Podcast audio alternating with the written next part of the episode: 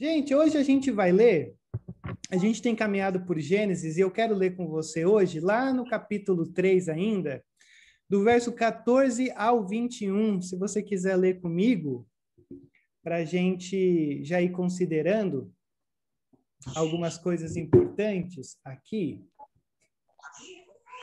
A gente, a gente dividiu, na verdade, esse estudo em quatro, né? Em quatro, quatro estudos. E hoje eu quero ler aqui em Gênesis 3, do 14 ao 21. E o texto vai nos dizer assim: Então o Senhor Deus declarou à serpente: Uma vez que você fez isso, maldita é você entre todos os rebanhos domésticos e entre todos os animais selvagens. Sobre o seu ventre você ah. rastejará e pó comerá todos os dias da sua vida. Porém, inimizade entre você e a mulher, entre a sua descendência e o descendente dela. Este ferirá a sua cabeça e você lhe ferirá o calcanhar. E a mulher, ah, ele declarou: multiplicarei grandemente o seu sofrimento na gravidez. Um sofrimento você dará à luz filhos, e o seu desejo será para o seu marido, e ele a dominará. E ao homem declarou: Visto que você deu ouvidos à sua mulher e comeu do fruto da árvore da qual ordenei a você que não comesse, maldita é a terra por sua causa, com sofrimento você se alimentará dela todos os dias da sua vida. E ela lhe dará espinhos e ervas daninhas, e você terá que alimentar-se das plantas do campo. Com o suor do teu rosto você comerá o seu pão, até que volte à terra, visto que dela foi tirado porque você é pó e ao pó voltará. Adão deu à sua mulher o nome de Eva, pois ela seria mãe de toda a humanidade. E o Senhor Deus fez roupas de pele e com elas vestiu Adão e sua mulher. Então, hoje a gente vai ver esse terceiro quadro aqui, vivendo entre bênçãos e maldições. Mas deixa eu fazer uma, uma pergunta muito simples para cada um de vocês nessa, nessa manhã, para ver se esse estudo fará sentido para você ou não. Hoje, mas assim, rápido, pensando no momento em que você está vivendo, ou de algo que você já tem experimentado há algum tempo, mas que agora você olhe para dentro de você, eu quero que vocês, rapidinho, me respondam. Qual a tua maior dor hoje? Qual a tua maior preocupação? Hum. O que mais nesse exato momento toma conta da tua mente?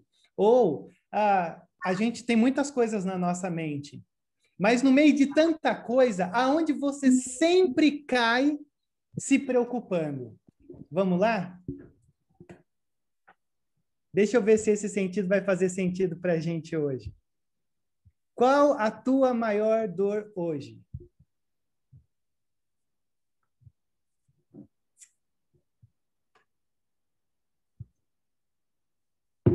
Nossa, pergunta profunda, hein? Silêncio absoluto. Com o que você mais. Tá todo mundo. Tá, a primeira coisa que eu acho que vem na nossa mente é a vacina, né? Não, Rodrigo, a minha maior preocupação hoje é a vacina. Sim. Mas sempre foi? Essa será que é a maior preocupação ô, Rodrigo, da tua alma?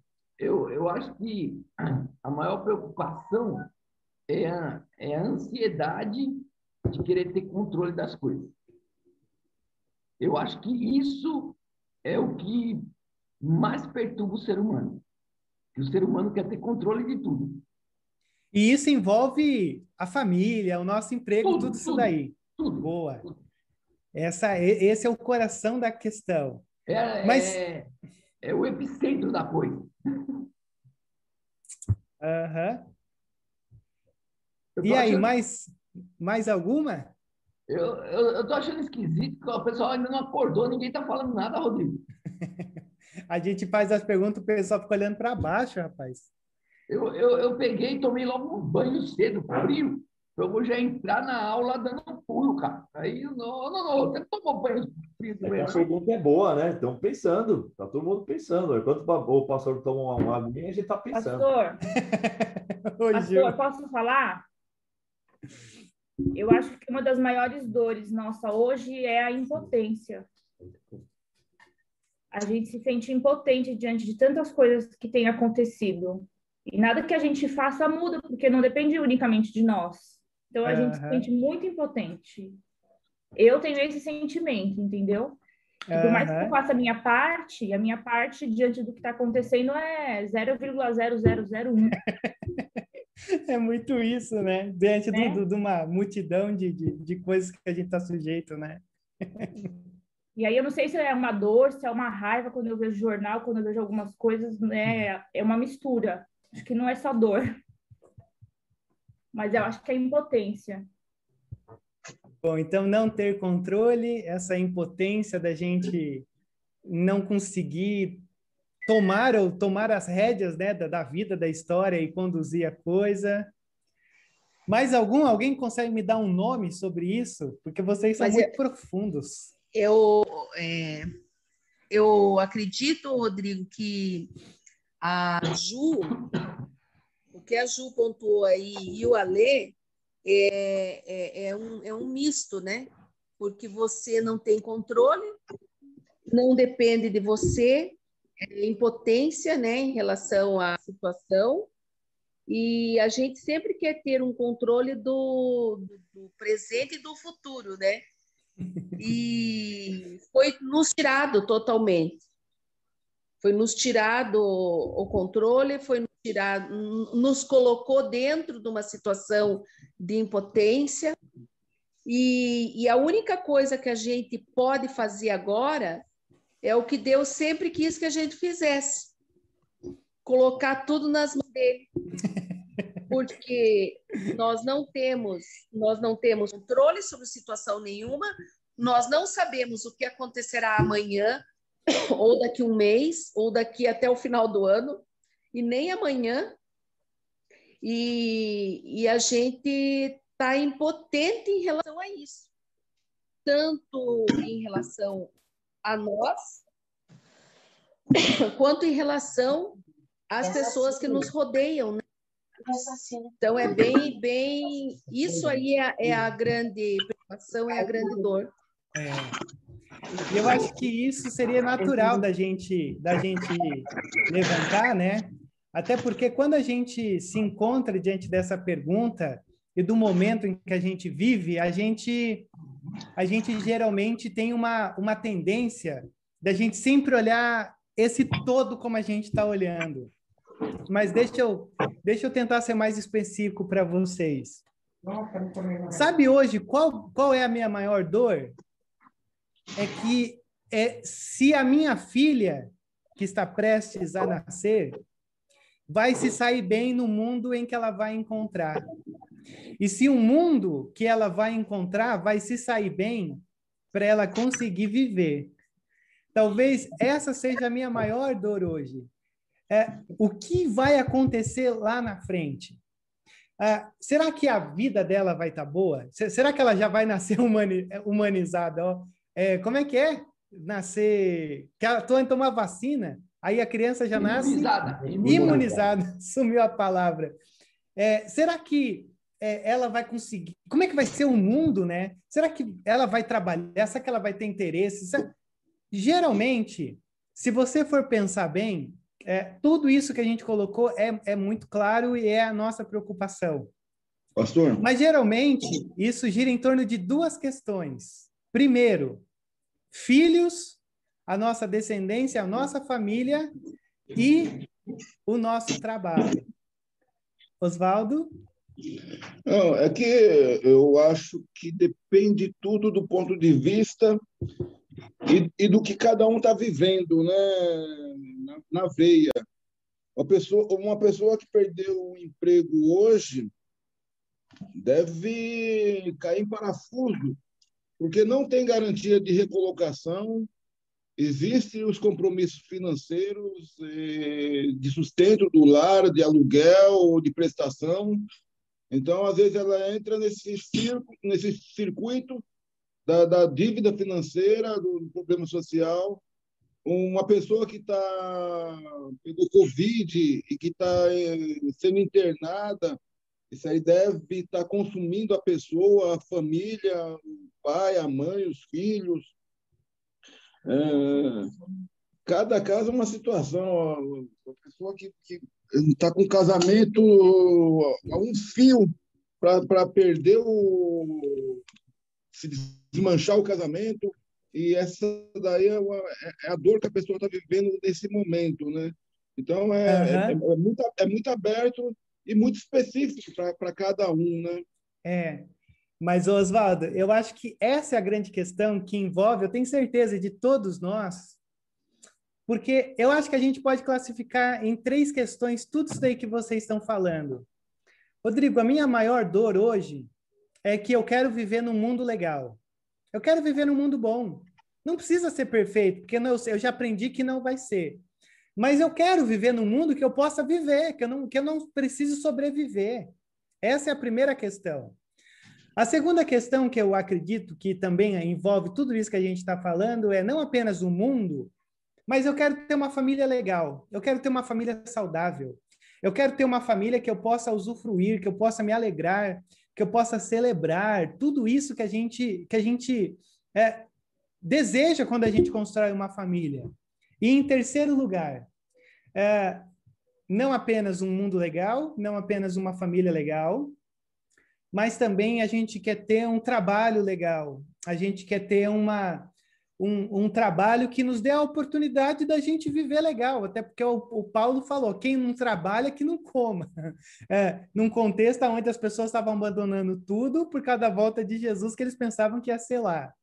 Então, olha só, um mundo legal, uma família legal e um trabalho legal. Resumidamente, eu acho que essas coisas são as grandes bases das nossas maiores dores. E por que, que eu estou dizendo isso para vocês? Porque se você for ver as consequências que a gente tem aqui no nosso texto de hoje, é um mundo arrebentado, uma família completamente é, é, disfuncional e um trabalho que a gente vai pedir a Deus para passar rápido para a gente se aposentar. Resumidamente, Gênesis 3, do 14 ao 21, ele nos mostra o porquê que o Éden ele, ele é um reflexo da nossa vida. Porque nós vivemos nas consequências desse Éden.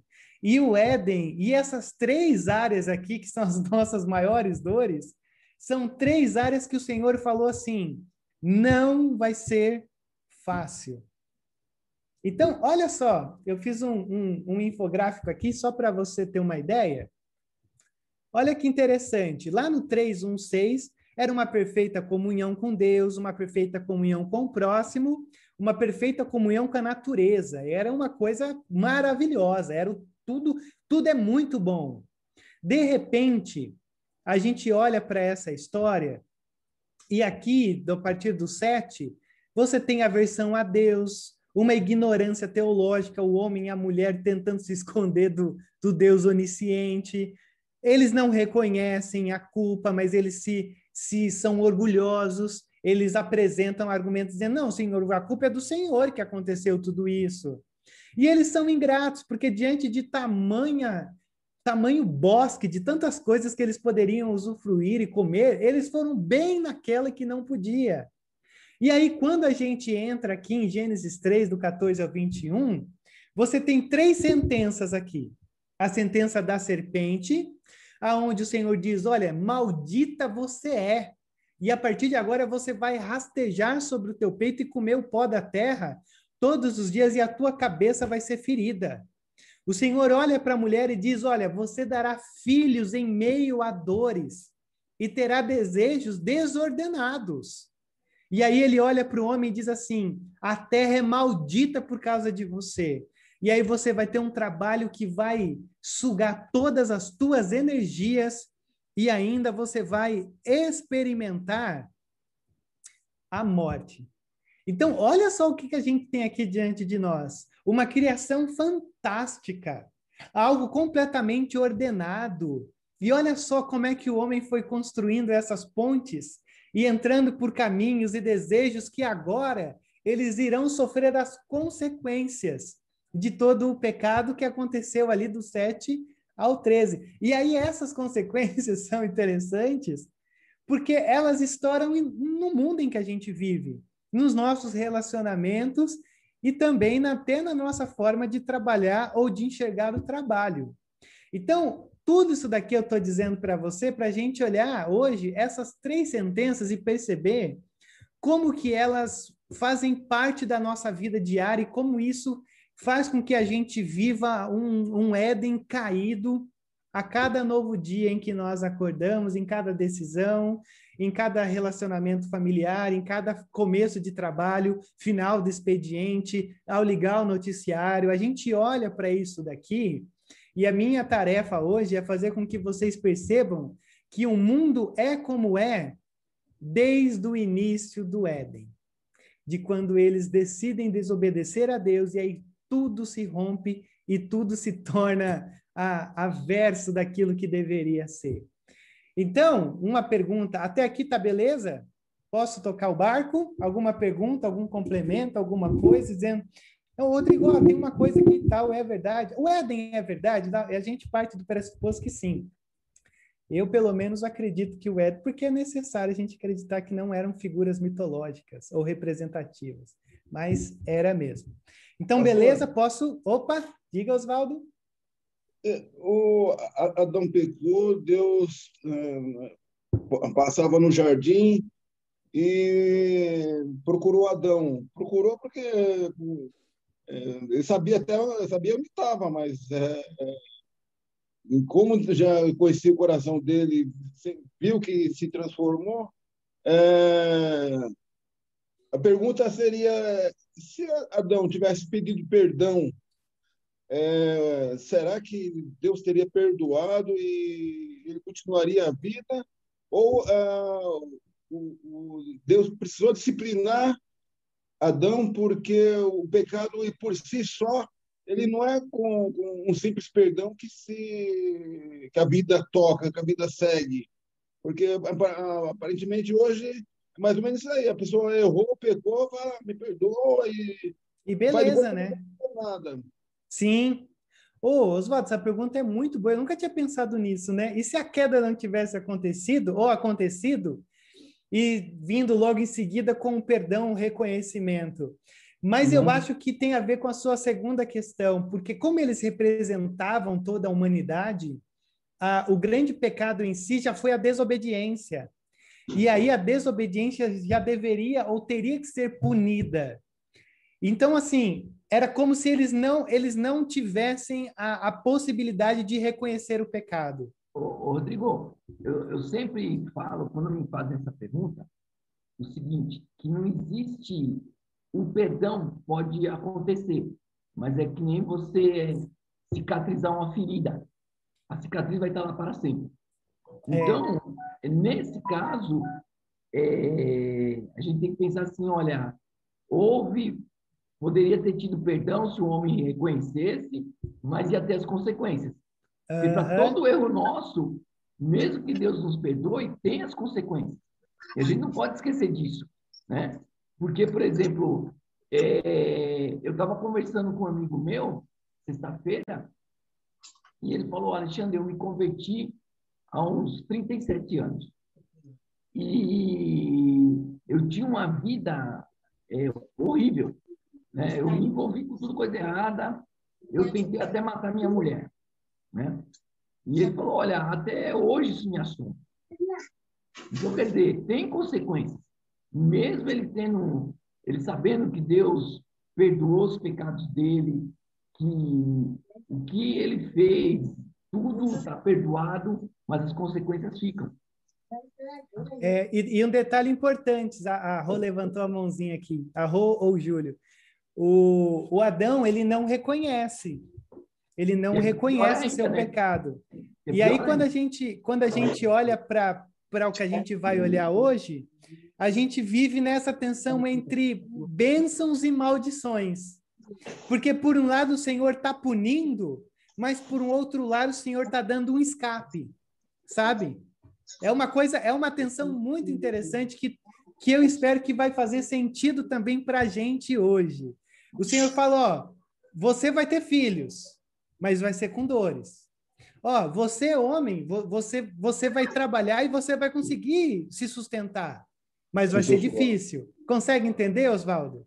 Essa tensão, ele, ele, eles não reconhecem, mas assim, aí Deus trata com eles de uma maneira que agora eles, por exemplo, vão perceber, ó, o Senhor vai, vai, vai nos abençoar mesmo diante disso. Então, talvez a gente poderia dizer que é uma espécie também de um perdão que, que constrange, sabe? Porque eles trouxeram a morte, né? É, mas é um, é um... a culpa, né? Isso, é, é, viver com a culpa, mas com uma escapatória da culpa. É, é, meu, perfeito, perfeito, é isso daí. É isso daí mesmo. Você vive com a culpa, mas a graça também ela, ela trabalha a tua culpa, porque você vai ter dores ao dar filhos, mas você vai ter filhos. Cara, é fantástico. É sensacional. Muito pergunta sensacional, Oswaldão. Legal. Ah, Rô, o Júlio está com a mãozinha levantada aí? Como que a gente aparece? Pode falar. Ah, sim, é, é, é sou eu de novo. É, quando Deus procurou e, e, na verdade, Deus que já sabia que o homem ia errar, ia desobedecer, colocou a árvore de propósito. Por isso que eu era a favor de não pôr árvore, mas Deus sabia. Era uma possibilidade, mas, né? Era uma possibilidade. É, mas eu acho que Deus queria revelar ao homem que ele era desobediente. E Deus queria é, manifestar o perdão dele, porque hoje, até hoje, tem homem que pensa que não é pecador. Apesar de tudo isso. Então, Deus quer revelar a nossa condição de desobediência. Então, ele permitiu e ele mostrou, e aí o homem entendeu, se envergonhou. É, e aí é isso, acho que é uma revelação da nossa essência pecaminosa, desobediência. Por isso Deus quis mostrar para o homem, porque ele já sabia que o homem ia comer, mas ele quis mostrar, ó, vou pôr lá, ele vai comer. ele vai, sabe aquela criança que tem pai que fala assim, vou deixar o vidro de pimenta, porque ela vai mexer e vai comer essa pimenta. e, vai, e vai colocar a mão no olho. Tem, é, a tomadinha, eu fecho as tomadinhas. Tem pai que fala, deixa tomar um choquinho, para aprender que lá não pode mexer. Então, eu acho que Deus tinha essa essência de pai para mostrar e demonstrar, para a gente entender que é pecador mesmo. Hoje, na pandemia, eu vejo que Deus quer mostrar uma outra coisa.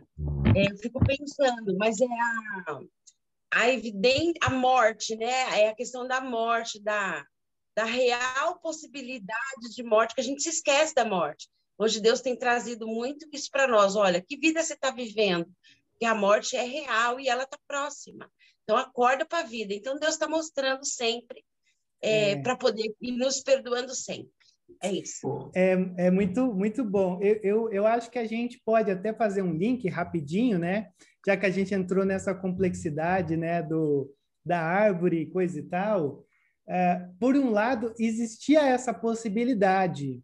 Agora, é interessante quando a gente vai lendo o Tiago, o Tiago diz: olha, Deus não tenta ninguém. Deus não tenta ninguém, assim, não é culpa de Deus, não que a Rolf colocou isso, mas só para esclarecer mais um pouquinho, né? É, nunca é culpa de Deus quando a gente cai em tentação. A tentação, ela vem de dentro. A tentação, ela brota de dentro. No caso de Adão e Eva, a tentação veio pelo lado de fora, né? Essa coisa da serpente. Então a gente tem a possibilidade de acertar ou errar, né? Diante de todas as árvores, vamos assim dizer, que o Senhor coloca diante de nós. Mas a responsabilidade sempre deve cair sobre nós, que aí é, é perfeito que a Rô colocou. A gente não reconhece, ou a gente, ou a gente não quer reconhecer, porque assim como a, Gil colocou aqui, né? Reconhecer a própria dor não, não, não é gostoso, não é uma coisa legal, mas é uma oportunidade de graça, né? Da graça também se revelar nisso.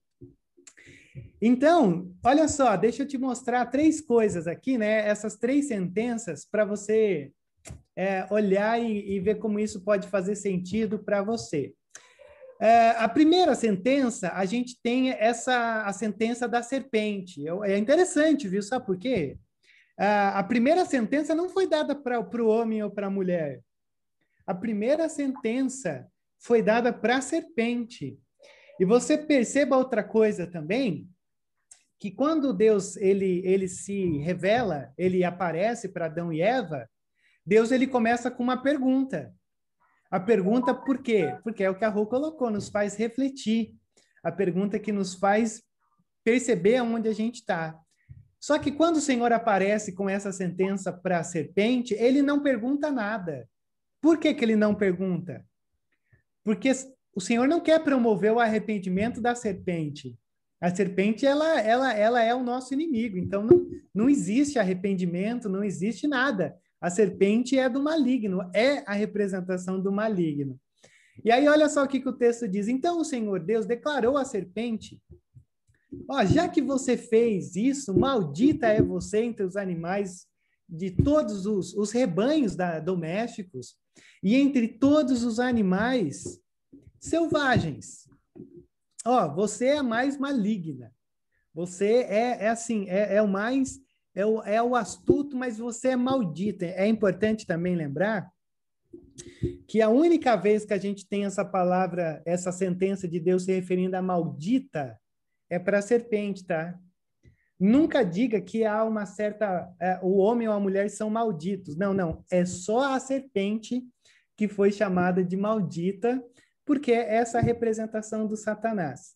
E aí ele continua: sobre o seu ventre você rastejará, e pó comerá todos os dias da sua vida. A gente tem uma discussão teológica aqui muito interessante, né? Porque a gente fica perguntando, mas a serpente, ela, a serpente é a serpente. Sim, Rodrigo, a serpente é a cobra, né? Mas ela não rastejava antes? Eu acho que tem algumas discussões assim que nunca nos levam a nada, mas a gente às vezes pode ter alguém que pergunte. É, algumas pessoas dizem que a serpente ela ficava meio que em pé. Outras dizem, será que ela voava? Bom, a grande questão aqui, eu acho que não é, não deve ser olhada sobre a, a ótica da biologia, tá? É, se você for pensar que a, a Satanás ele ele está ali investido na serpente, isso daqui não, não quer dizer tão respeito a algo biológico. A serpente agora rasteja porque lá no Éden falou. Isso daqui tem uma, uma, uma simbologia maior, porque você rastejar sobre o pó da terra é um sinal de humilhação, é um sinal de derrota, é um sinal de do pó comerá todos os dias da tua vida. Então você vai viver nessa condição de ser humilhada. E é aqui que eu acho que a gente já começa a perceber uma coisa que eu acho extremamente importante da gente pensar no que diz respeito à batalha espiritual. A gente já teve muitos livros sobre isso, há muitos livros sobre isso, há muitos achismos sobre isso, mas é importante ressaltar uma coisa muito simples da batalha espiritual.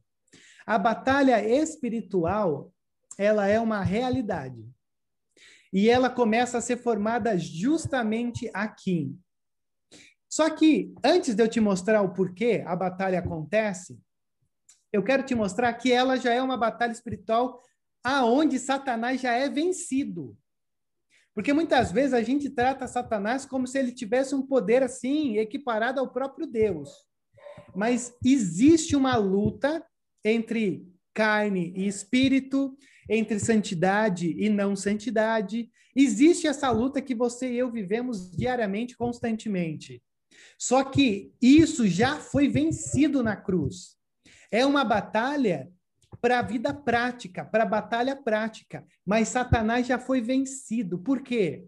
Porque ele rasteja, ele já é um inimigo derrotado, ele já é um inimigo humilhado. Mas como é que isso funciona? Olha isso daqui, não sei se você já parou para pensar. O Senhor diz assim: Eu porei inimizade entre você, Satanás, e a mulher, entre a sua descendência e o descendente dela. Este lhe ferirá a cabeça e você lhe ferirá o calcanhar. A gente passa meio despercebido dessa, dessa sentença, mas você sabe que isso daqui talvez seja a, a, a grande, o, a, a ideia, o conteúdo, a expressão mais importante da nossa Bíblia, principalmente do Antigo Testamento. Sabe por quê? Porque quando a gente olha para isso daqui. É... Opa, peraí, a Gigi chegou aqui. Deixa eu ver se eu, se eu li certo. Cadê os comentários? Ô, rapaz, a Gigi tá aqui. Gigi, seja bem-vinda. Da hora. Deve ser tipo três horas da manhã lá, né? E aí ela entrou só para ouvir a serpente e a mulher. Sensacional, Gigi. E olha só Oi, que gente. Ô, Gigi! Eu pensei que não, nem lembrava mais como falava em português. Tô quase esquecendo já. Tem que ser o básico. Sensacional, Gigi. Mostra a carinha, Gigi. Ai, calma aí, gente, que eu tô dentro do carro. A gente tá indo pra igreja. Ah, que linda. Ah, que legal, Gigi. Da hora. Deus te abençoe. Deus abençoe, Amém. E olha só que coisa interessante, né? Quando a gente olha para essa expressão, colocarei ou porém inimizade entre você e a mulher, a, a gente já percebe uma coisa aqui gloriosa que tem a ver com o que Oswaldo colocou. Sabe por quê? Lembra que o homem e a mulher, ele- eles comem do fruto e, na verdade, eles têm os olhos abertos, eles são conhecedores do bem e do mal. É lógico que eles distorceram tudo, né? O mundo hoje virou de cabeça para baixo, mas eles poderiam ser guiados pela serpente. Eles poderiam dizer: Não, Senhor Deus, não, não precisa. A gente tem um outro Deus aqui. Olha só como isso às vezes passa despercebido. Deus, na sua graça, coloca inimizade entre o homem a mulher e a serpente. Existe uma inimizade, existe um Deus que está dizendo: ó, vocês não vão ser amigas, vocês não podem ser amigos, não podem se relacionar. E aí que entra a nossa questão. A partir desse momento em que existe essa inimizade entre o homem e a mulher e a serpente, a gente começa a perceber uma coisa. Olha só. Existe a semente da serpente e a semente da mulher. A descendência da serpente, o descendente da mulher. Tem uma profecia que diz: Este te ferirá a cabeça e tu lhe ferirás o calcanhar. E a gente olha para isso aqui e diz assim: mas que que é isso? Que história de semente é essa? Semente em Gênesis tem a ver com o sêmen, tem a ver com a produção, tem a ver com aquilo que sai de mim.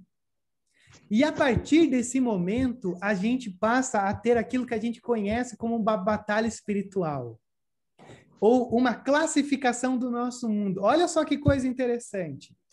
Existem aqueles que são a semente da serpente, que são os filhos do diabo, literalmente, e eles apontam para Satanás. E sofrerá uma ferida fatal e foi esmagado pela eternidade. Está falando da serpente.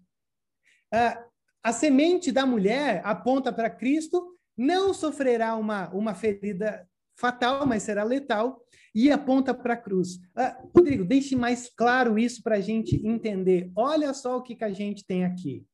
A história de duas, de duas sementes nada mais é do que isso daqui, ó. Quando a gente olha para o livro de Gênesis, o livro de Gênesis ele vai traçar algumas genealogias ou algumas histórias. E quando a gente olha para essas histórias, essas, essas histórias elas elas apontam por uma coisa que a gente às vezes não percebe. Que dentro de Gênesis existe a semente da serpente e a semente da mulher. Quem que é a semente da mulher? Lembra de Caim e Abel? Caim mata Abel. Quem que é a figura do diabo? Caim. Quem que é, é, é- é essa figura do próprio Deus? Abel. Tanto que quando Abel é morto, lá no finalzinho do 4, o Senhor vai dizer assim: "Ixi, a gente tem um problema. Porque a gente precisa da nossa semente, a semente da mulher. E aí o que, que acontece? Nasce Sete. Quando você olha para Lameque e aí contrasta com Enoque, Noé com Cã, Sem com Canaã, Abraão com Ismael, que aí o Abraão teve a Isaac. Isaac era o filho da promessa. Ismael era o filho da serpente. Isaac, Esaú e Jacó. Esaú foi o que vendeu o direito de primogenitura. Então, ele era esse essa coisa diabólica. O da semente da mulher era Jacó. Então, conseguem, estão conseguindo entender aonde eu estou chegando? A humanidade, ela praticamente pode ser categorizada em duas, duas, dois pontos simples. Existem os filhos de Deus e existem os filhos do diabo. Então, olha só. Quando a gente olha para Moisés, o Senhor olha para Moisés e diz: Você vai libertar o meu povo. Só que já no começo dessa libertação, você vai encontrar um empecilho, alguém que vai tentar frustrar a libertação do meu povo. E aí a minha pergunta é: quem foi o primeiro empecilho para que Israel não saísse dessa opressão egípcia? Vamos lá, lembra das escolas dominicais aí que você ouviu desde criança. Quem foi o primeiro que diz: não, não vai sair ninguém, não? Eu sei que você faraó. sabe, Oswaldo. Faraó. O faraó. Tanto que o Senhor manda dez pragas para quê? Para dizer, eu sou maior do que todos os deuses que você segue e que você acha que é. Quando Ô, o povo está no, no deserto, o povo está no deserto, quem são a, a, as nações que aparecem ali para tentar frustrar a, a nação santa?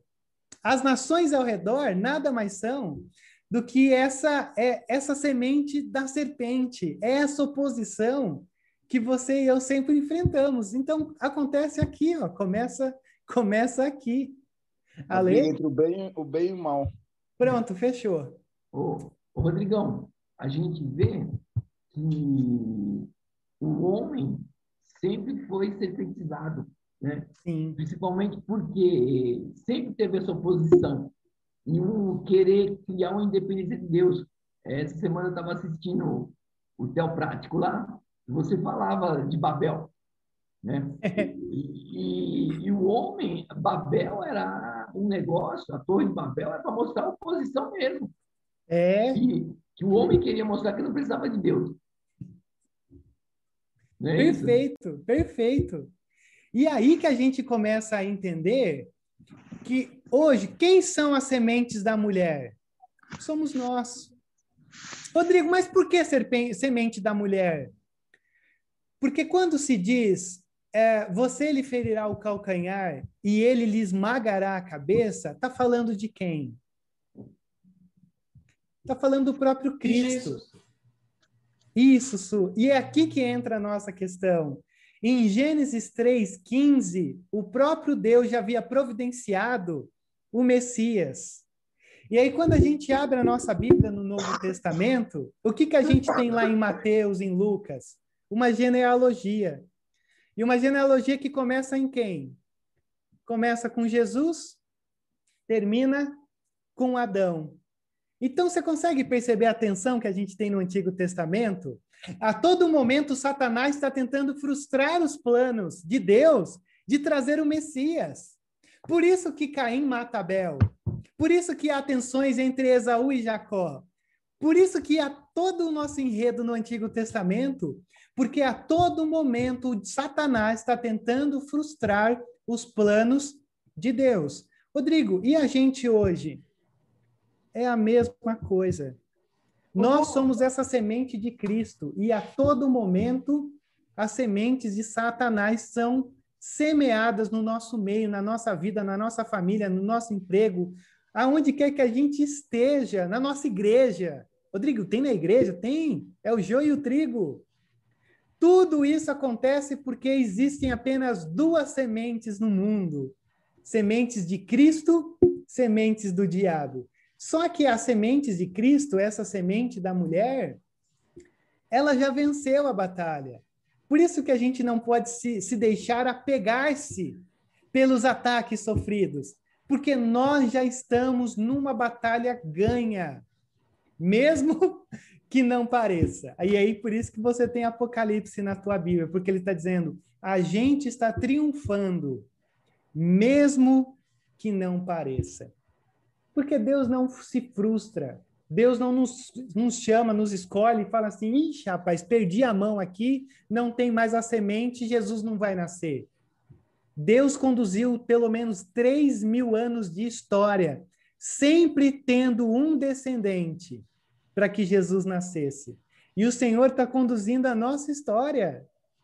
para que sempre haja um testemunho fiel da igreja, mesmo no mundo caótico que a gente está vivendo.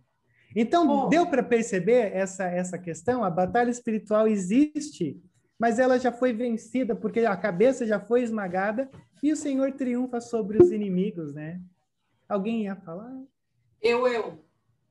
Peraí, deixa eu ver. Um pouco de cuidado para não generalizar, por exemplo, que todos os descendentes de Ismael são semente da serpente, porque é, Deus está fazendo uma obra no mundo árabe e está salvando muita gente, né? Só para a gente não ficar com essa linha de pensar que, por exemplo, todos os descendentes de Ismael são. Ah, não, não é, não, muito bem colocado, né? Porque senão a gente vai fazer a oração do judeu, né? Senhor, obrigado porque eu não sou mulher, não sou gentil e não sou samaritano, né? Não, isso daqui é, é uma questão que não envolve a geografia especificamente, tá? é um simbolismo assim da história de Deus.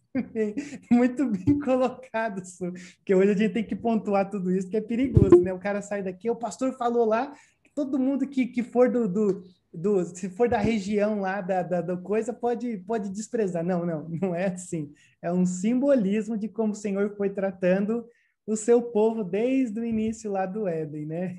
Muito bem colocado, Su. E aí, é, eu, eu, eu me fiz essa pergunta: como você tem lutado as suas batalhas? Isso aqui faz uma diferença danada. Se a gente for pensar que a nossa batalha já é uma batalha que nós vencemos. Então, isso que deve nos encorajar a buscar as vitórias diárias. Porque não é porque a guerra já foi vencida que as batalhas diárias não precisam ser ganhas contra o nosso pecado, a nossa indiferença, e todas as tensões que a gente pode e sofre é, diariamente. Então, essa praticamente é a sentença da serpente e que envolve tudo isso daí. Beleza? Alguma coisa? Alguma questão? Não tenha medo. E, e ajude a acrescentar, a enriquecer. Essa é a parte, é a melhor parte do estudo, é a parte da, das colocações. Mas é, eu achei, achei a colocação assim sensacional, reveladora. Eu nunca pensei dessa forma, nunca ouvi é, dessa forma. Eu achei, nossa, super bacana mesmo essa essa perspectiva é, da, da semente da mulher e da serpente. Legal, bom, bom também. Por isso que há um jargão, escola dominical, gente, lugar de gente feliz. É isso aí. É, bom, deixa eu ir para o segundo aqui, que o tempo passa voando, que me assusta demais isso.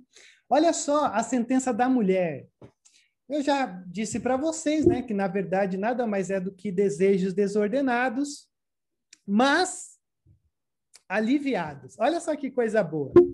A mulher, ele declarou: multiplicarei grandemente o seu sofrimento na gravidez. Com sofrimento você dará à luz filhos mas o seu desejo, ou o seu desejo, será para o seu marido, e ele dominará. Rodrigo, a coisa pegou agora, hein? Porque assim, a coisa. Isso aqui é polêmico. É polêmico e extremamente complexo. Para falar a verdade para vocês, eu não achei ninguém que dissesse ou explicasse isso daqui com tamanha convicção. Porque meio que você tem um, uma questão aqui de, de um jogo de, de, de palavras que a gente trava. Diz, multiplicarei grandemente o seu sofrimento na gravidez. Ok. Com sofrimento você dará luz a filhos. Está falando a mesma coisa, mas diferente. O seu desejo será para o seu marido, e ele a dominará. E aí a gente olha para tudo isso daqui e o que, que geralmente as pessoas explicam sobre isso daqui? Bom, primeiro, que essa coisa da hierarquia, vou assim me referir da família, ela, ela existia antes da queda. É, embora seja antiético, antipolítico, anti-tudo, alvo de muito preconceito, mas existe sim essa coisa de que o marido ele é o cabeça da mulher. Agora, isso não tem a ver com inferioridade, não. tem a ver com uma hierarquia para o bom funcionamento de todas as coisas, de cada um saber qual é o papel e coisa e tal. E aqui acontece duas coisas que estão tá relacionadas a isso. Primeiro, haverá filhos, mas haverá com grande sofrimento. Uma coisa que a gente pode pontuar aí é assim, é, sabedoria é diferente de hierarquia, que a gente tem mulher mais sábia do que homem. Não, para falar a verdade, eu acho que quase todas, né? Porque a visão da mulher ao redor é uma visão muito mais aguçada. Aliás, é uma visão aguçada que o homem é tapado. O, o homem, o é. homem é ignorante demais. Então, assim, é, é, que foi muito distorcido isso daqui por, um, por uma ideia assim bem, bem difícil mesmo da, da história. Mas é, é um eu... complemento fantástico. Pastor? Eu... Oi, fala. É, é, sobre é, sobre essa questão da, da, da, da hierarquia da, das mulheres, do, do relacionamento do, do casal, é, eu acho que é muito importante é, a harmonia, a harmonia do lar, né? É isso aí, então, Oswaldo. A, a, figura do homem simplesmente é, como gestor, mas não necessariamente que ele seja mandão ou que ele seja um coitado, mas que ele no lar exista uma hierarquia de saber que alguém é responsável por aquela família. E Deus incumbiu ao homem essa responsabilidade. É. Não, total. Ó, deixa eu ilustrar. O Júlio levantou a mãozinha aqui. Ah, olha para minha mão. Geralmente, a gente olha para essa coisa da hierarquia assim, né? Deus, o homem, a mulher e os filhos. Parece que nesse sentido, assim, é, é, não, aqui é bem grande, aqui é valorizado, aqui é mais ou menos, aqui não. Na hierarquia da família, a gente não olha homem, mulher, filhos. A gente não olha em pé, a gente olha deitado. Porque não tem a ver com valores de importância, tem a ver com um conjunto de harmonia. Tá tudo no mesmo coisa, tá tudo no mesmo nível. A grande questão são os papéis que são desenvolvidos ali. E esse é o ponto da harmonia que o, que o Oswaldo colocou. Júlio? Então, acho que eu não sei, eu vou, eu vou, falar de mundo prático, uma coisa que me veio à mente, pode ser uma grande besteira, como muitas que eu falo, como várias que eu falo. Não, Mas, você assim, não fala não, Rosana, você não fala não. Quem, quem te falou essa besteira que você fala besteira? Eu adoro falar besteira, mas tudo bem. a questão é se você olhar para o mundo. Hã? Fala que eu escuto. Fala que eu escuto, Roda. Se você olhar para o mundo hoje, o mundo, mundo, vamos dizer, fora da igreja, vamos dizer assim, tentar ser muito secular. É, a mulher, as relações entre mulher e homem, como tem acontecido? As mulheres elas estão praticamente escravizadas, elas trabalham fora, sustentam a casa, elas cuidam dos filhos, elas têm toda a responsabilidade, os homens vão embora às vezes, e a maioria é, sofrem abusos domésticos, apanham, morrem, feminicídio tem se revelado, sempre, sempre existiu, mas hoje é, tem se mostrado, porque agora, enfim, é crime, etc. e tal. Então, a mulher ela se submete a situações é, com o seu marido dentro da sua casa que ela não precisava se submeter, ela não precisava se submeter, porque ela já assumiu um papel de, de provedora, de cuidadora da sua casa, ela já é a líder, ela já é a cabeça, ela já é o chefe, porque o marido é um traste. E ela, e ela ainda assim se submete ao homem. Por que isso? A gente não entende. As mulheres precisam de tratamento psicológico, precisam de tratamento, elas estão feridas emocionalmente e elas não conseguem se libertar desse homem é, carrasco que tem judiado dela. Isso é comum, muito mais do que a gente pensa. É, é que eu hoje percebo que nós vivemos uma realidade muito privilegiada.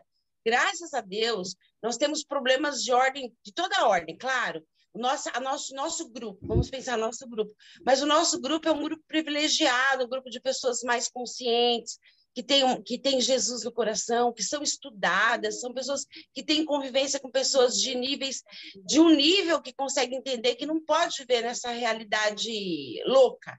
Mas, assim, a maioria de nós, a maioria do povo, não é assim. As mulheres, elas são mesmo, elas estão é, escravizadas pelo marido, elas têm um apego, uma, uma, um desejo que o marido melhore, que o marido deixe de bater nelas, que o marido vai, e eles prometem que vai que vai, vai deixar de fazer, eles fazem de novo e elas ficam lá de novo. Então, esse peca... essa sentença de condenação, eu consigo ver claramente na sociedade, essa dependência que a mulher tem de estar com o marido, de precisar do marido, de querer ter o marido, por mais que ele judie, ela sofra. Então, eu pensei o... nisso.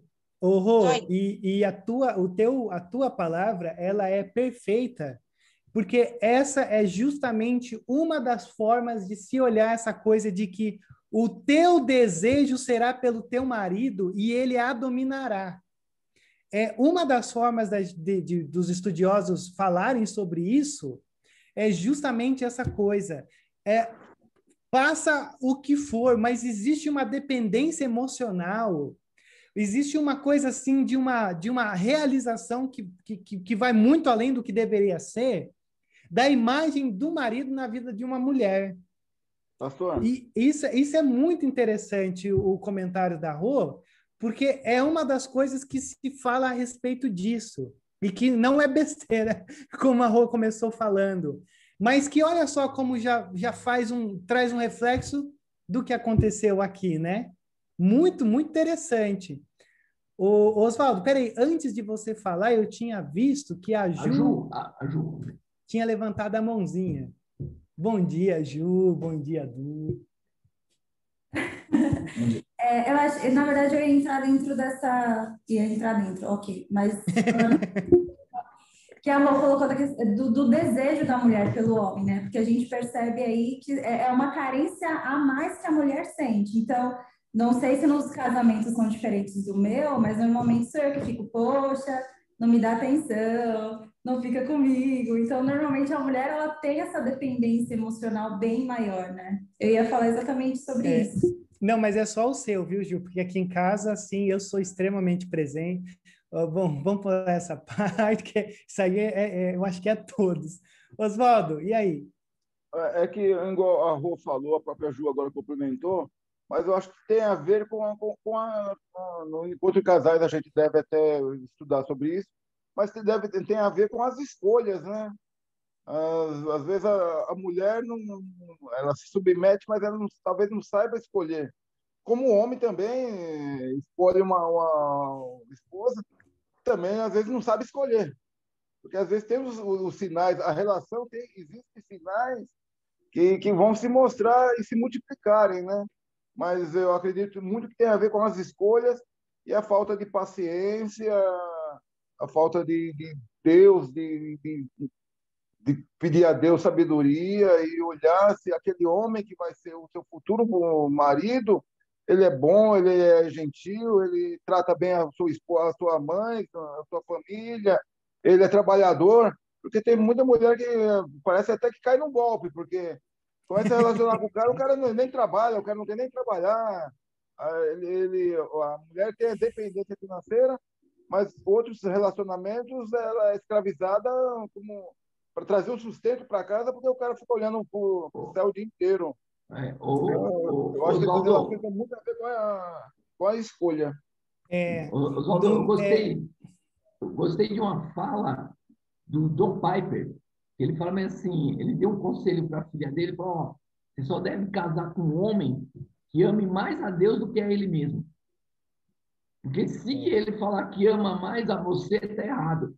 Se ele falar que ele ama mais a ele, está errado. Então, ele tem que amar mais a Deus. Porque se ele amar mais a Deus do que qualquer outra coisa, está resolvido o problema. É, tá? e, e, olha só que coisa interessante, né? É óbvio né, que existe muita, como a Rô colocou, a gente às vezes se encontra aqui no, no próprio Caris com umas condições assim que você fala assim, Jesus amado. É óbvio que em última, em última, em última instância sempre existe essa coisa da escolha. Mas às vezes existe umas condicionalidades assim que as, algumas pessoas entram. E aí, Oswaldo, que eu acho que entra nessa questão que, de como você terminou a sua fala, né? É, eu acho que a gente sempre casa com a pessoa menos errada, ou menos certa. Não, peraí. com a pessoa menos. É... Eu estava com a palavra na, na, na coisa. A gente sempre casa com a pessoa mais próxima da certa, porque nunca vai ser certa. E essa certa, essa certidão a gente vai fazendo com a caminhada, né, Oswaldo? Mas eu uhum. entendo que se você às vezes entra num relacionamento que já é abusivo, cara, é assim, eu acho que não tente esperar que vai ser diferente. É que nem o, o, o, o Cláudio Duarte diz, né? Não sei se é Cláudio Duarte, o nome do pastor lá que só fala de casais. Ele, ele falou que uma vez estava entrevistando né, a, a menina e tal, aí falou: eu tô querendo casar e tal, mas ó, ele bate na mãe, não sei o que lá, e ele é opressor e tal. Você acha que eu devo casar? Ele falou: sim, com certeza caso, porque a mãe dele não deve estar tá aguentando mais, está precisando de uma substituta para apanhar no lugar dela. Cara, perfeito! É perfeito o que ele falou. O conselho foi o conselho mais bíblico que eu já vi na minha vida. A pessoa está vendo, né? A pessoa está vendo e está pedindo pois ainda. É. Está consultando ainda. Mas eu acho que uma das coisas que entra, só para a gente dar continuidade ao que a Rô colocou e que tem a ver com isso, é essa expectativa de que sempre vai melhorar. E eu acho que isso é bom, mas isso é perigoso em algumas coisas. Uh, e aí a gente vive sempre essa tensão, né? Poxa vida, eu vou suportar porque eu sei que vai melhorar. E às vezes não melhora e acontece até um, um assassinato dentro de um lar, né? Infelizmente, muitas vezes acontece isso, né? Mas aí é uma questão que, que é extremamente interessante de pensar. Mas então, a gente poderia dizer que sim, está é, tá relacionado essa coisa do abuso, mas ó, deixa eu também colocar uma outra coisa para vocês. É, isso aí, aí é um contraponto de tudo isso que a gente está falando e é como se fossem duas verdades. Por um outro lado também, essa, essa expressão e ele a dominará pode ser algo relacionado ao fato de que os desejos das, da, da mulher é desordenado. Os desejos são desordenados. Ela quer fazer tudo. Ela quer assumir tudo, até por causa que o ambiente, às vezes, exige que ela, que ela tome conta de tudo. Só que quando o texto diz e ele a dominará, pode também ser num sentido de que o marido pode amenizar a dor da mulher. E aí você consegue ver o contraponto? a mulher olha para o marido e idolatra, dizendo: é tudo que eu quero e para me realizar é lá, então eu me submeto ao que for necessário. Só que em contraponto a tudo isso, quando existe a graça dentro do ambiente, é, essa maldição se parece uma bênção. Porque ele a dominar não é no sentido de dominar como a gente imagina, mas de dominar no sentido de calma. É, está muito desorganizado, a gente está enlouquecendo, você não está legal. Vamos aliviar essa dor? Vamos conversar? Vamos perceber um melhor caminho? Então, você consegue perceber como existem essas duas óticas da gente olhar? Pode ser usado extremamente para o mal ou pode ser usado extremamente para o bem, pelo próprio exemplo que a Rô disse. Eu preciso de terapia, todos nós precisamos.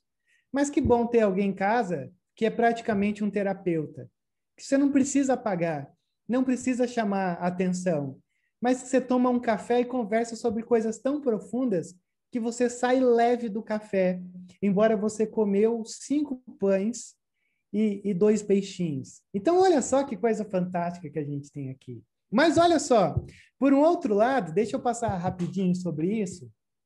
Você também tem essa coisa da gravidez. Multiplicarei grandemente o seu sofrimento na gravidez. E aí, Talvez você já tenha ouvido falar assim: ah, Rodrigo, então foi aqui, foi aqui que a gravidez normal é, é, tornou-se, geralmente, pelas imagens que a gente vê, doída. A gravidez natural, então, começou aqui, né? Porque antes, então.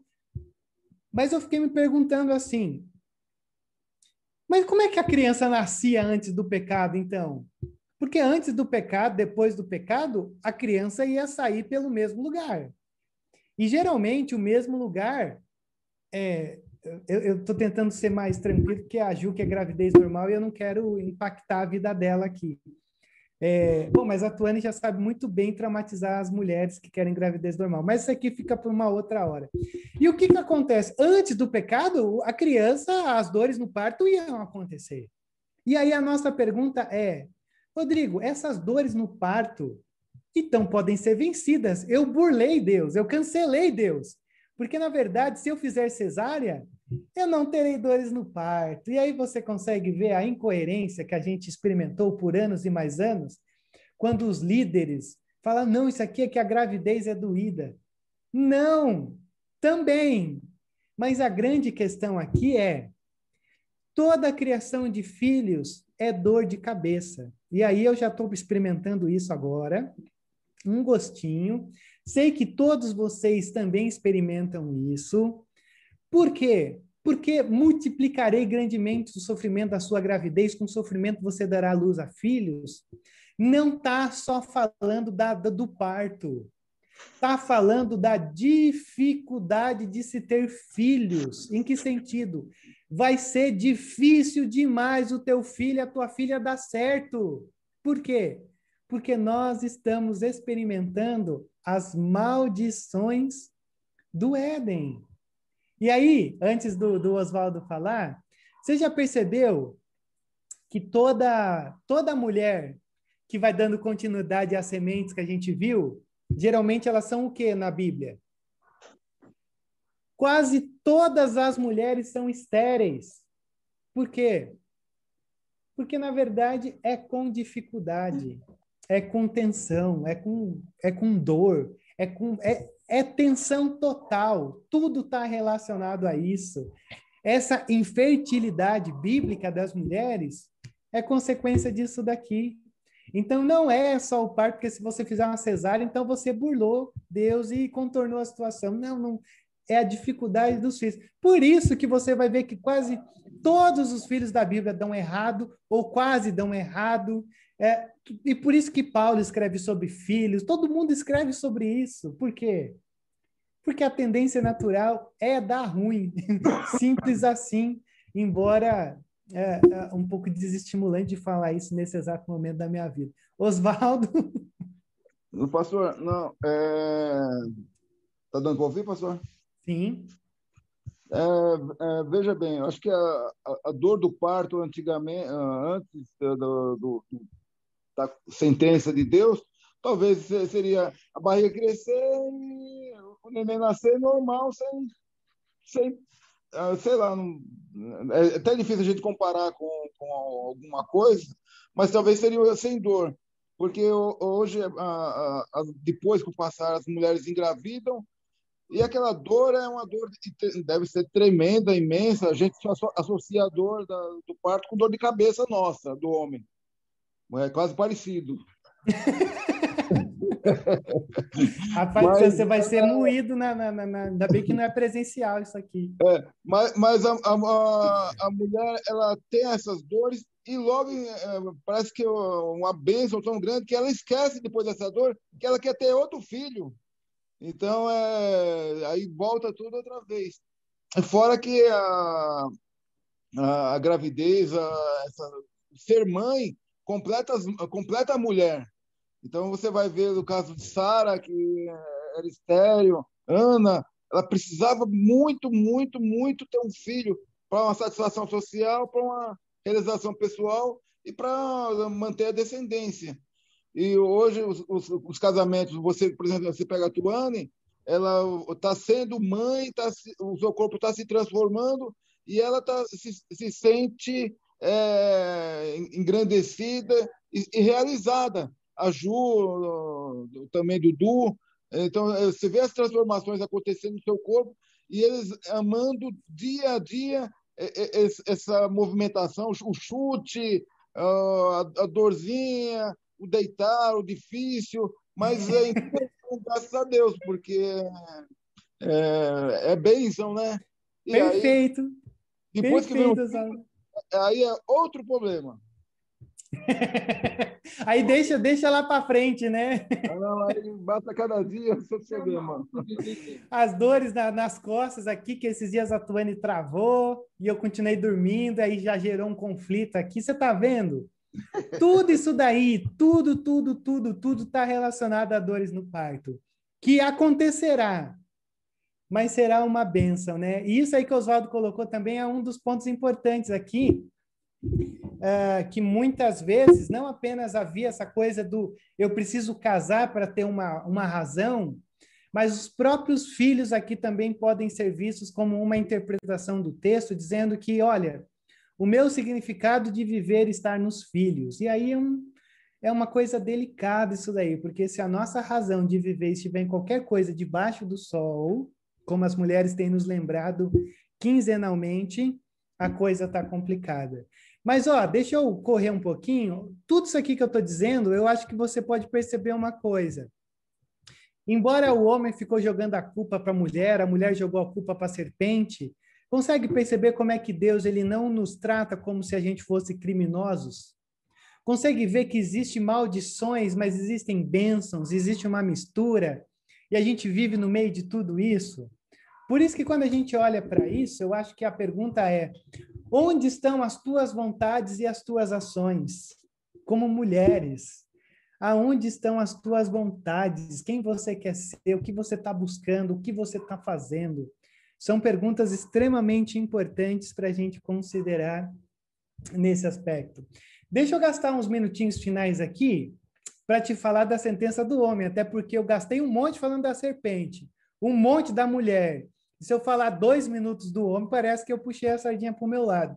Mas olha só que o negócio aqui é tenso, hein?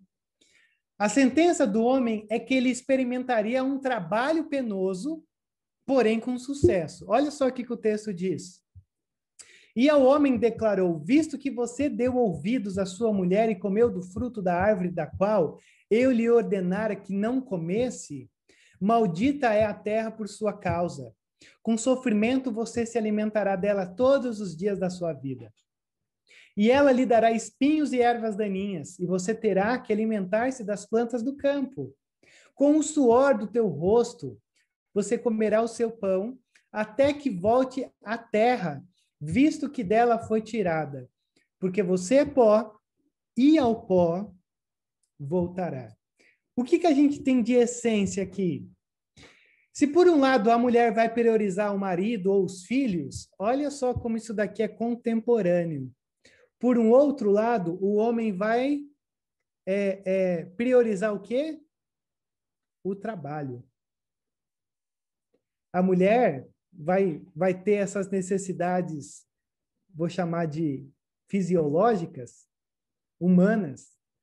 Por um outro lado, o marido, ele, ele, ele vai ter uma necessidade que vai tomar conta da vida dele, que é o trabalho. Só que aqui a gente tem três, três coisas difíceis. Ó, primeiro, na maldição ou, ou nessa sentença do, do Senhor ao homem, ele diz: a terra será amaldiçoada.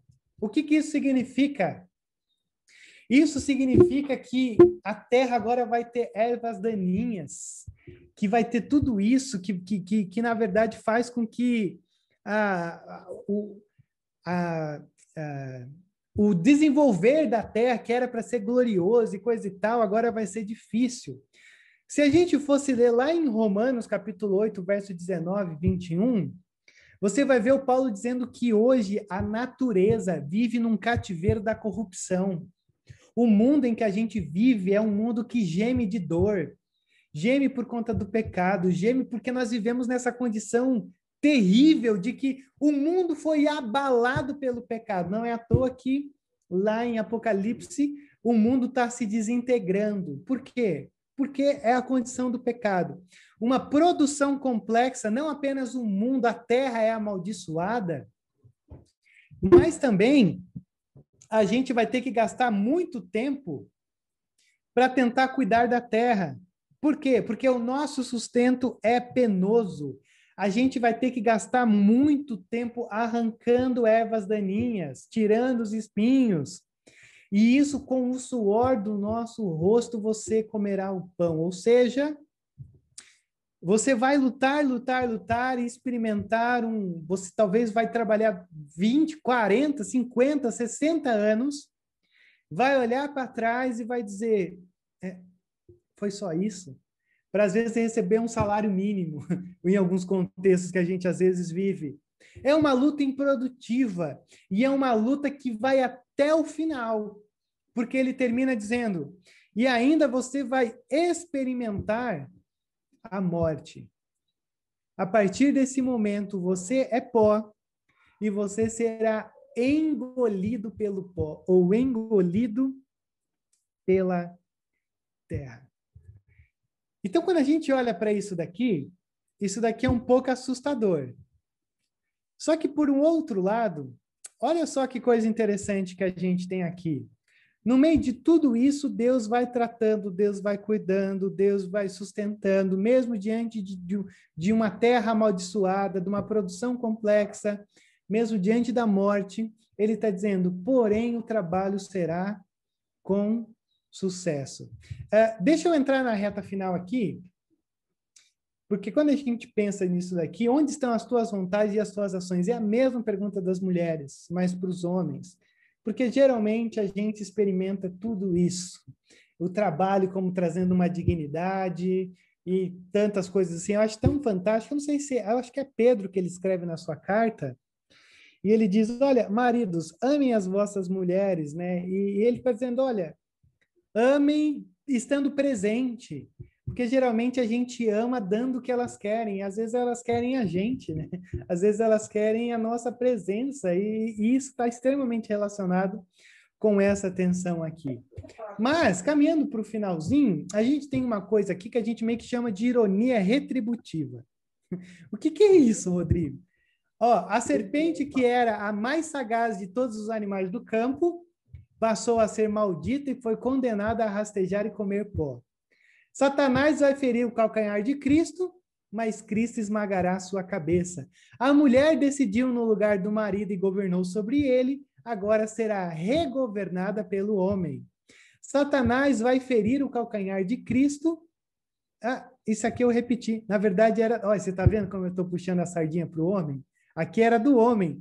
O homem foi feito do pó da terra e quis ser Deus, e agora ele vai voltar para o pó da terra. É a ironia retributiva. Não sei se você já parou para pensar, mas, por exemplo, quando você olha para os irmãos de José vendendo José como escravo, e eles vendem José e tudo mais, e aí, de repente, lá na frente, eles estão é, é, é, curvados diante de José para sobreviver. A Bíblia tem várias ironias retributivas, tipo, Jacó usou as vestes de Esaú para enganar o seu pai cego. Lá na frente foi a túnica de José que enganou Jacó, de que José estava morto. Então, tudo isso daqui, que eu acho que, que, que é a grande questão para a gente nessa manhã, é que a gente olha para isso daqui, e essa questão do homem e da mulher, que é o nosso foco, é: o resumo é, cada parte vai priorizar as suas partes. Cada parte vai, puxar, vai puxar para o seu lado, vai puxar a sardinha para si. E aí a nossa pergunta diante disso é: como que nós resolvemos essas maldições? Como que a gente resolve tudo isso daí? Bom, será que é então assim? Já sei. Vou fazer cesárea e vou colocar a babá para criar os meus filhos.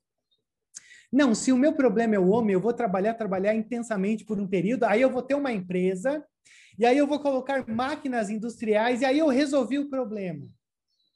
Desculpa te informar isso, embora isso seja tudo que nós sonharíamos, mas não é assim que a gente resolve as maldições do Éden. É assim, ó.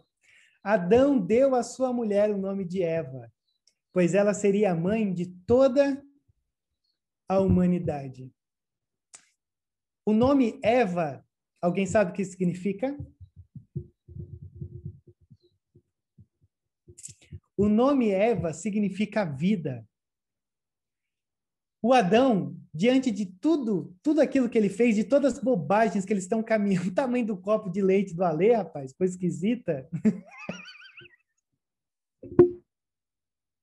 A Letícia acabou de preparar uma vitamina de banana e trouxe esse copão para mim. Eita, rapaz. Ah, aí é o homem mandando na casa, abrindo na porta, vem logo me servir, aí é uma loucura. Obrigado, Alexandre. é costela, é vitamina de banana, e aqui, rapaz, ó, É um chá sem açúcar que eu esqueci o açúcar lá em cima. É sacanagem, mas tá bom. Só faltou, só faltou ser de abacate. Pastor, o, o senhor disse que o homem presente ou o homem dá presente? Ah, não, mas você também, Deise, você, olha... Eu é estar, entendi, é... aqui longe, eu entendi dar presente. Rapaz, eu me nego a responder isso daí, porque sempre são as duas tensões. Ou envolve presença ou envolve dinheiro, né? Então, é, isso aí não está aqui em Gênesis, não tem nada a ver essa parte. Isso aí é segundo Deise 2:24, não está aqui, tá? Mas a gente sabe que são as duas coisas, porque as duas coisas complementam, mas a primeira é, eu acho que é, é o principal. Até porque se você tiver um casamento que está estourado no cartão, aí você não. Aí vai, vai ser só a presença mesmo, é a única coisa que tem. Mas olha só, o, o homem olha para Eva e ele diz: Você é vida. Isso significa o quê? Que ele percebeu que através dela existiria vida, mesmo diante do pecado, mesmo diante das tensões que você e eu vivemos. Sempre há a possibilidade de vida. E não é à toa que você tem isso. A mulher que foi tentada a pecar tornou-se mãe da vida. O fraco conquistará o forte. O Deus homem morrerá na cruz para trazer vida em abundância. Então a graça está se revelando aqui, dizendo: olha, vocês fizeram tudo errado, vocês vão sofrer as consequências de tudo, mas ó a sentença de vida para vocês no meio de toda essa essa bobagem que vocês estão fazendo. Mas também, olha só a parte final, o último texto do nosso da nossa leitura. E o Senhor Deus fez roupas de pele e com elas vestiu Adão e sua mulher. Consegue ver aonde a gente tem a graça aqui? Eles tentaram esconder a nudez, tentaram é, é, é, contornar as maldições, mas eles sabiam que só o Senhor vindo na direção deles, eles conseguiriam achar graça para os relacionamentos. Então, por um lado, o Senhor diz: há vida no casamento de vocês. Pode haver vida na, na, na, na vida familiar de vocês. E por um outro lado, ele olha e diz: e está aqui a graça para fazer com que a coisa aconteça. Rodrigo, onde que está a graça? Ora, se o Senhor fez roupas de pele, isso significa que alguém teve que ser sacrificado. Se o homem fez roupas de pele, isso significa que houve derramamento de sangue. E, e que algum animal inocente teve que morrer para que a nudez, para que a vergonha deles se tornassem é, escondidas. Então, quando a gente olha para isso daqui, se a gente parte de um pressuposto de que não havia morte até esse momento, morte física, essa foi a primeira vez que houve morte na, no mundo. Foi a primeira vez que houve morte no Éden. E o homem acabou de experimentar pela primeira vez a visão de que alguém morreu no lugar deles. E aí, a gente olha para esse texto e a pergunta é muito simples: quem foi que morreu para que restaurasse o nosso Éden? Quem foi que não apenas apontou o caminho ou deu a possibilidade para que a gente encontrasse graça e vida dentro dos nossos lares? Por isso que a casa caiu, mas a casa caiu e ao mesmo tempo já foi reerguida. Porque mesmo no meio de tanta bobagem que você e eu fazemos, existe vida e existe graça. E muito melhor do que a gente fazer as nossas próprias roupas, ou a gente nos cobrir com os nossos mantos, nossos trapos de imundiça. Olha só aqui, o texto vai nos dizer que Deus é o próprio alfaiate do nosso lar. Ele que está nos vestindo, ele que está nos, nos, nos fazendo perceber a graça, a vida e tudo que neles há. Então a gente não precisa se esconder, a gente não precisa tentar contornar, não adianta colocar máquinas elétricas no teu trabalho, fazer cesárea, porque as tensões existirão, mas a vida e a graça disponível para cada um de nós. E aí, deixa eu ler um último texto. Se você for olhar lá em, em 1 Pedro 2,24, olha só o que, que o texto diz. Ele mesmo levou em seu corpo os nossos pecados sobre o madeiro, a fim de que morrêssemos para os pecados e vivêssemos para a justiça. Por suas feridas, vocês foram curados. Sabe o que significa essa palavra madeiro aqui? Alguém tem alguma sugestão final? Uma última coisa para a gente fechar? A cruz, pastor. Não, é uma coisa que está relacionada ao Éden. O que, que era de madeira? O que era madeira lá no Éden que fez com que tudo isso aqui acontecesse? A árvore. A árvore. Ele mesmo levou em seu corpo os nossos pecados sobre a árvore. Que árvore? Cristo nos tirando da maldição do Éden e nos colocando numa nova condição, se fazendo maldito em nosso lugar. Por isso que Cristo, na verdade, é, é a grande roupa que nós vestimos quando nós nos encontramos debaixo da graça e debaixo da cruz. Por isso, três coisinhas rápidas aqui para a gente encerrar nessa manhã. Primeiro, nós não temos o poder de quebrar maldições, mas em Cristo, essas maldições não apenas foram mitigadas, mas foram vencidas essa condicionalidade do Éden, tudo isso que nos afeta, nos afeta. Mas a graça, ela, ela transborda sobre tudo isso que a gente, a gente pode ver. Nós somos uma nova família, uma nova descendência para anunciar a solução cristocêntrica para as maldições do Éden. Nós devemos ser um exemplo vivo do que é vida e graça dentro dos nossos lares. Para quem? para aqueles que não experimentam vida e graça, mas experimentam morte e experimentam todo tipo de, de, de coisa que não que não há não há saída lá no final. E a gente experimenta a vida e graça porque nós somos essa nova família de Cristo. E Cristo esmagou a cabeça da serpente na cruz, mas não foi fatal. Ele aguarda a igreja para a derrota final dela. Olha só que interessante, a gente vive entre o já e o ainda não. Sei que vocês já ouviram isso. Sim, já vencemos, mas ainda não. Cristo já venceu a, o, o Satanás, mas ainda não. E quando a gente olha para Romanos 16, quando a gente olha para o finalzinho de Apocalipse, você sabe que o próprio Cristo está esperando a gente lá, né? Não sei se você já parou para pensar nisso. E ele está esperando a gente lá porque ele está dizendo: é, o Cordeiro de Deus e os santos venceram definitivamente o dragão, a antiga serpente, Satanás. E aí que entra a gente. Por isso que a gente ainda vive tensões, por isso que a gente faz um monte de bobagem, por isso que a gente ainda luta, por isso que a gente tem que acordar toda manhã reconhecendo a batalha que a gente está inserida. Porque a gente está rumo a essa batalha final.